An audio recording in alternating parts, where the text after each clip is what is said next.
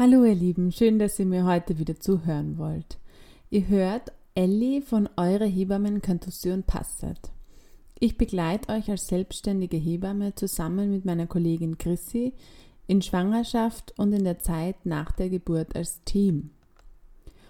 Heute mit dem sehr kontrovers diskutierten Thema Schnuller. Ich möchte euch zu Beginn erstmal einen Überblick geben über die Notwendigkeit eines Schnullers oder überhaupt über das Saugbedürfnis unserer Kinder. Dann auch noch ein bisschen was dazu sagen, wenn wir Schnuller verwenden, was gibt es für Untersuchungen, was gibt es für Ergebnisse, wie wir diese einsetzen sollen und dann ganz zum Schluss bekommt ihr noch eine kurze Checkliste, was ein Schnuller, ein guter Schnuller haben soll, wenn dieser eingesetzt wird. Ja, also bleibt dran und wir beginnen. Das Saugbedürfnis an sich mm, ist so, dass wir wissen, und das ist auch untersucht und nachgewiesen, dass Kinder, die zur Welt kommen, ein Saugbedürfnis haben, welches über das Bedürfnis der Nahrungsaufnahme hinausgeht. Das heißt, Kinder, die gestillt werden, stillen nicht nur oder nuckeln nicht nur an der Brust, trinken nicht nur an der Brust, um Nahrung zu bekommen, sondern auch um ihr Saugbedürfnis zu befriedigen. Und dieses Saugbedürfnis oder von diesem Saugbedürfnis oder der Befriedigung dieses Saugbedürfnisses erzählen viele Mütter wenn sie mich fragen, ja, ich bin mir nicht sicher, ob das Kind dann noch Hunger hat, wenn es still, es schluckt dann nicht mehr, aber man sieht so kleine Saugbewegungen machen, ganz schnelle.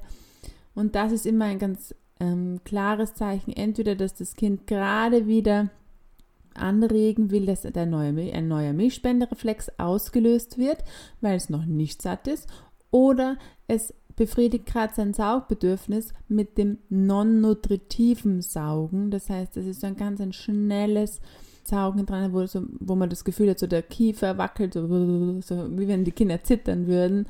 So ein bisschen hin und her ist meistens an der Brust nicht mehr so ganz intensiv spürbar, wie wenn sie jetzt wirklich hungrig sind. Und das ist sozusagen die Befriedigung oder da befriedigen sie ihr Saugbedürfnis. Das ist mehr als wunderbar, wenn das an der Brust passieren darf. Ja. Da können Kinder einfach sehr gut abschalten. Viele Kinder finden wunderbar mit diesem non-nutritiven Saugen in den Schlaf und man kann ihnen sozusagen diese Übergänge zwischen Wachsein, Einschlafen da an der Brust sehr, sehr angenehm gestalten und auch stressfrei gestalten. Was mir ganz wichtig ist dazu zu sagen, ist, dass dieses Saugbedürfnis bis zum vierten Lebensjahr nachgewiesen ist. Das heißt, das hört bei manchen Kindern schon früher auf, dass sie das so stark spüren, aber es gibt natürlich auch, wie es unterschiedliche Menschen gibt, auch das Saugbedürfnis sehr unterschiedlich ausgeprägt bei allen Menschen, ja. Und deswegen auch da, das kann wirklich, nimmt bis zum vierten Lebensjahr, nimmt es so langsam ab. Das heißt, auch da, wenn der Schnuller vorher entwöhnt wird oder nicht mehr gestillt wird oder das Kind sowieso mit Flasche gefüttert wird, dann müssen wir auch so ein bisschen schauen, okay, wie können wir das Saugbedürfnis der Kinder trotzdem stillen, ohne in eine sozusagen Ersatzbefriedigung reinzugehen, ja, sondern es sollte schon das Bedürfnis, das da ist, gestillt werden und es kann aber auf ganz unterschiedlichste Arten passieren. Kinder, die mit Flasche gefüttert werden, die gar nicht gestillt werden, da wird unbedingt ein Schnuller empfohlen, ja, weil dieses Saugbedürfnis an der Flasche meist gar nicht gestillt werden kann, weil die Still- oder die Füttermahlzeiten mit der Flasche meistens sehr viel kürzer sind als Stillmahlzeiten.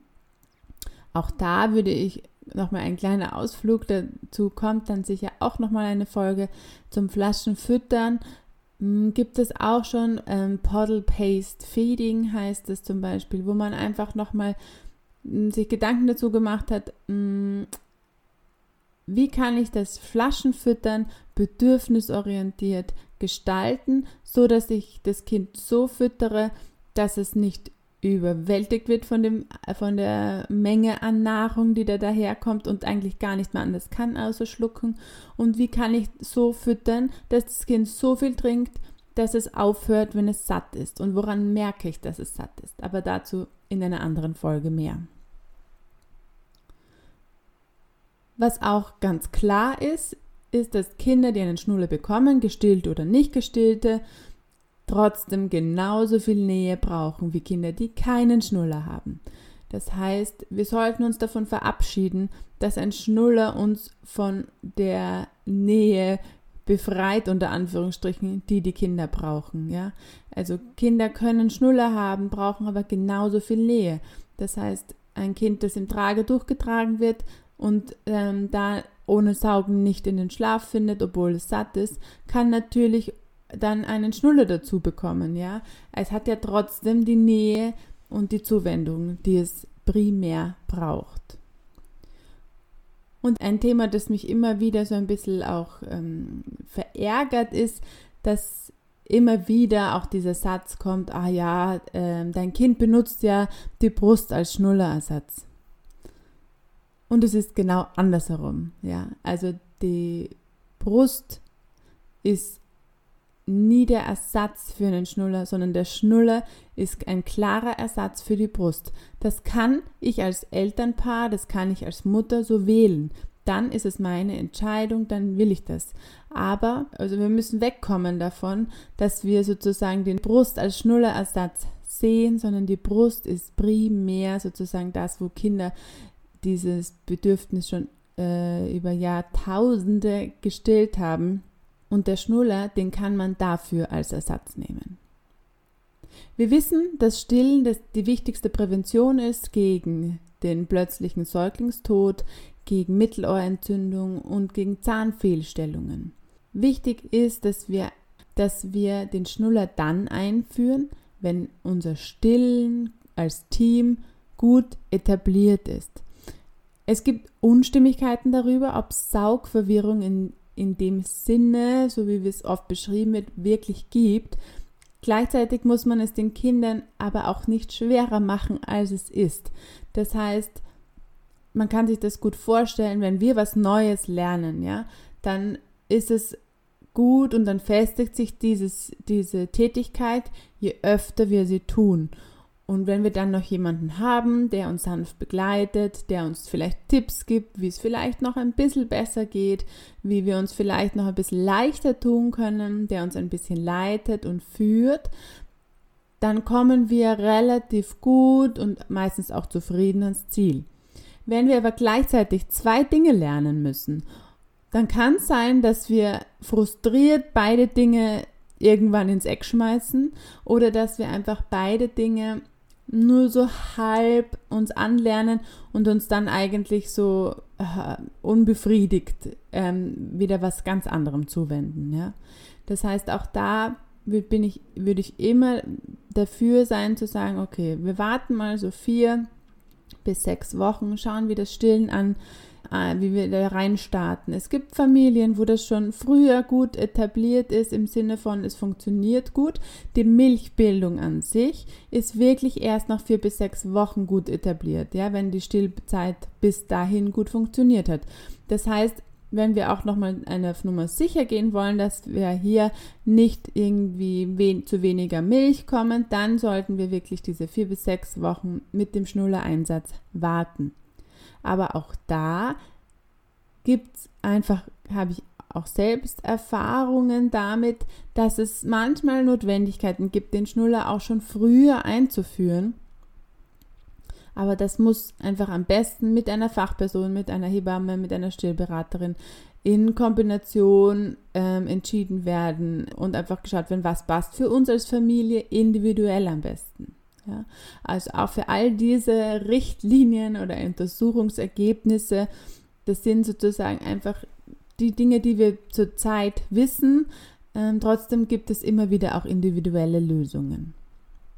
Man weiß auch, dass der Schnuller am besten wie Medizin eingesetzt werden sollte. Das heißt, so oft als nötig, aber so gering als möglich.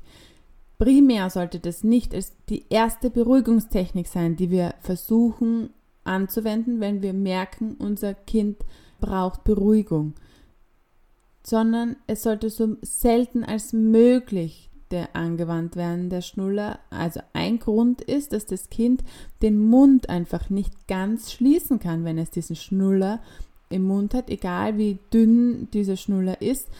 Und es kann dadurch einfach zu einem falschen Schluckmuster äh, kommen, beziehungsweise wird auch immer wieder öfter beobachtet, dass die Kinder dann mit Schnuller dazu übergehen, durch, mehr durch den Mund zu atmen, was eigentlich physiologisch erstmal nicht so vorgesehen ist. Wenn ihr einen Schnuller verwendet und euer Kind ist eingeschlafen, euer Kind hat sich beruhigt und der Schnuller fällt raus, ist das das Zeichen, wann der Schnuller nicht mehr gebraucht wird. Also nicht schlafendes Kind, Schnuller fällt raus, Schnuller wieder reinstopfen oder reinstecken, sondern wirklich Schnuller weglassen. Und erst wenn das Kind sich wieder meldet, schauen, okay, was ist jetzt dein Bedürfnis und dann ähm, wieder reagieren. Wirklich negative Auswirkungen oder ungünstige Auswirkungen hat ein Schnuller, je nachdem, wie, wie viele Stunden er am Tag verwendet wird, und wie lange, also in welcher Zeitspanne, Monaten, Jahre er verwendet wird und umso ungünstiger wird er je nachdem, welche Form, welche Beschaffenheit und welche Größe dieser Schnuller hat. Dazu komme ich gleich nochmal. Wer von euch schon ältere Kinder hat, hat es auch schon beobachtet, dass Kinder so ungefähr ab dem dritten Lebensmonat anfangen, sich alles in den Mund zu stecken. Die lernen einfach ihre Welt so kennen, indem sie alles in den Mund nehmen, mit der Zunge ähm, explorieren, erfahren, ähm, erforschen und da kommt auch immer wieder die eigene Hand, die eigenen Zehen, was auch immer, die eigenen Füße, alles Mögliche kommt da in den Mund und das ähm, da würde auch ein Schnuller, der die ganze Zeit im Mund drinnen ist, auch einfach stören und nicht förderlich sein. Ja, die, die Kinder erfahren ihre Welt zuerst in dieser oralen Phase, einfach wo sie alles in den Mund stecken, über den Mund. Das heißt, das Einzige, was man hier tun sollte, ist zu schauen, Schnuller so selten als möglich einzusetzen und die Umgebung des Kindes so zu gestalten, dass das Kind alles in den Mund nehmen kann, was es erreicht. Mit drei Monaten ist es ja meistens noch nicht sehr mobil. Viele Kinder, die bis dahin keinen Schnuller hatten, kommen auch in diesem Alter, auch wenn sie voll gestillt werden zum Beispiel, auch noch in den Genuss, dass sie ihren Daumen oder ihre Finger entdecken und daran lutschen. Das muss auch auf keinen Fall unterbunden werden, beziehungsweise kann es auch nicht unterbunden werden. Ja? Also alle Möglichkeiten, mit denen wir die, die man die so, so, ähm, so herumgeistern, mit denen wir verhindern können, dass unsere Kinder zu äh, viel Daumen lutschen oder überhaupt Daumen lutschen oder an den Fingern lutschen. Das sind keine Methoden, die bedürfnisorientiert sind und das sind keine Methoden, die eurem Kind langfristig gut tun. Die haben meistens was mit Macht, mit Gewalt und mit Einschränkung der Bewegungsfreiheit zu tun und das ist auf keinen Fall zu tolerieren. Worauf wir eher achten müssen und was so immer so ein bisschen diese Sorge ist, die da ist, ist dieses Daumen-Lutschende Kind, das noch bis es in die Volksschule kommt, am Daumen lutscht. Die Frage ist eher, woher kommt ein Kind, das immer am Daumen oder immer am Schnuller lutscht. Das sind Kinder, deren Bedürfnisse mm, mit dem Daumen oder mit dem Schnuller sozusagen zugestöpselt worden sind, die nicht zu Wort kommen, wo man nochmal genauer hinschauen muss, was steht da dahinter, was ist die ganze Situation dahinter, was gibt es da für Familiengeschichten, wie auch immer. Also da gibt es einfach verschiedenste Dinge. Oder es ist einfach ein Kind mit einem sehr hohen Saugbedürfnis. Aber auch da muss man einfach genauer hinschauen. Und auch als Elternteil, wenn ihr merkt, hm, mein Kind nuckelt die ganze Zeit am Schnuller, will die ganze Zeit den Schnuller, will die ganze Zeit den Daumen, genauer hinschauen, sich auch professionelle Hilfe holen, einfach mal zu schauen, okay, übersehen wir irgendwas und niemand ist unfehlbar. Das heißt, auch wir als Elternteile können irgendwas übersehen, ja, wir können irgendwelche Spannungen übersehen, irgendwelche Themen, die wir vielleicht für uns so weggeschoben haben, dass sie für uns nicht nicht äh, nicht da sind, aber die Kinder sie sehr wohl spüren. Also alles Mögliche ist hier möglich. Deswegen hier einfach nochmal genauer hinschauen. Und zum Schluss, wie soll jetzt ein Schnuller aussehen? Es gibt eigentlich ganz klare Empfehlungen, wie soll jetzt ein Schnuller aussehen. Ein Schnuller sollte deutlich weniger als 10 Gramm wiegen. Also mal die Waage rausholen, eure Schnuller abwiegen. Meistens hat man, wenn man Schnuller hat, eh mehrere Marken zu Hause. Einfach mal abwiegen und die, die schweren fallen gleich mal raus. Ja? Das Lutschteil, an dem die Kinder lutschen, das wirklich im Mund ist, das sollte so wenig Platz im Mund einnehmen als möglich und es sollte nicht abgeschrägt sein, weil dadurch passieren kann, dass die Zunge wirklich in den Mund nach hinten gedrückt wird. Ja? Das ist nicht, nicht physiologisch und der, die Zunge sollte eigentlich den ganzen Mundraum ausfüllen, was sie mit Schnuller eh schon nicht mehr kann. Da wird die Zunge in den Zungengrund gedrückt, ja. Aber dann sollte sie nicht noch zusätzlich nach hinten gedrückt werden. Dann entsteht eine ganz unphysiologische Kieferhaltung. Der Ansatz vom Lutschteil, also der Schaft, wo, der, wo die, das Schild sozusagen übergeht in das Teil, das das Kind im Mund hat, das sollte so schmal als möglich sein, damit das Kind den Mund noch bestmöglich schließen kann. Ganz geht es eh nicht, aber bestmöglich schließen kann.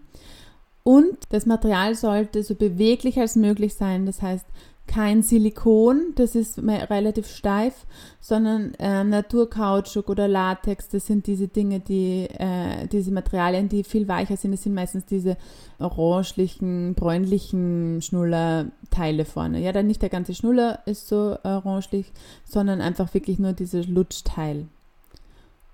Und was ich auch immer wieder in der Nachsorge antreffe, ist, dass diese großen runden Schnuller verwendet werden, wo man wirklich in den Mund des Kindes hineinsieht, die so ganz rund sind, die so richtig groß sind, ja, und, und als, aus einem Guss sozusagen. Das sind Therapiemittel. Das sind Schnuller, die dafür gemacht sind, um zu therapieren, also die werden im, in der Klinik, auf Neonatologien und so verwendet. Die sind nicht zum normalen Gebrauch gedacht. Die sind nicht dafür da, die alltäglich einzusetzen. Also die bitte sofort für zu Hause, für den, für den längeren Gebrauch entfernen. Ein kleiner Tipp noch zum Ende hin. Wer gerade in der Zeit steht, wo es um das Thema geht, Schnuller zu entwöhnen. Auch das wird ja immer wieder sehr kontrovers diskutiert, wie, wie das dann umgesetzt wird. Hier empfehle ich euch ganz klar ein neues Buch, das es gerade gibt, nämlich das Buch Tonis Lächeln, das sehr bedürfnisorientiert und sehr einfühlsam, der diesen Prozess des Abgewöhnens Ki für Kinder verdeutlicht und aber auch nochmal Eltern gut ähm, durch diese Situation, durch diese Zeit begleitet. Also ein sehr, sehr einfühlsames Buch dazu. Ein kurzer, knapper Überblick über Schnuller.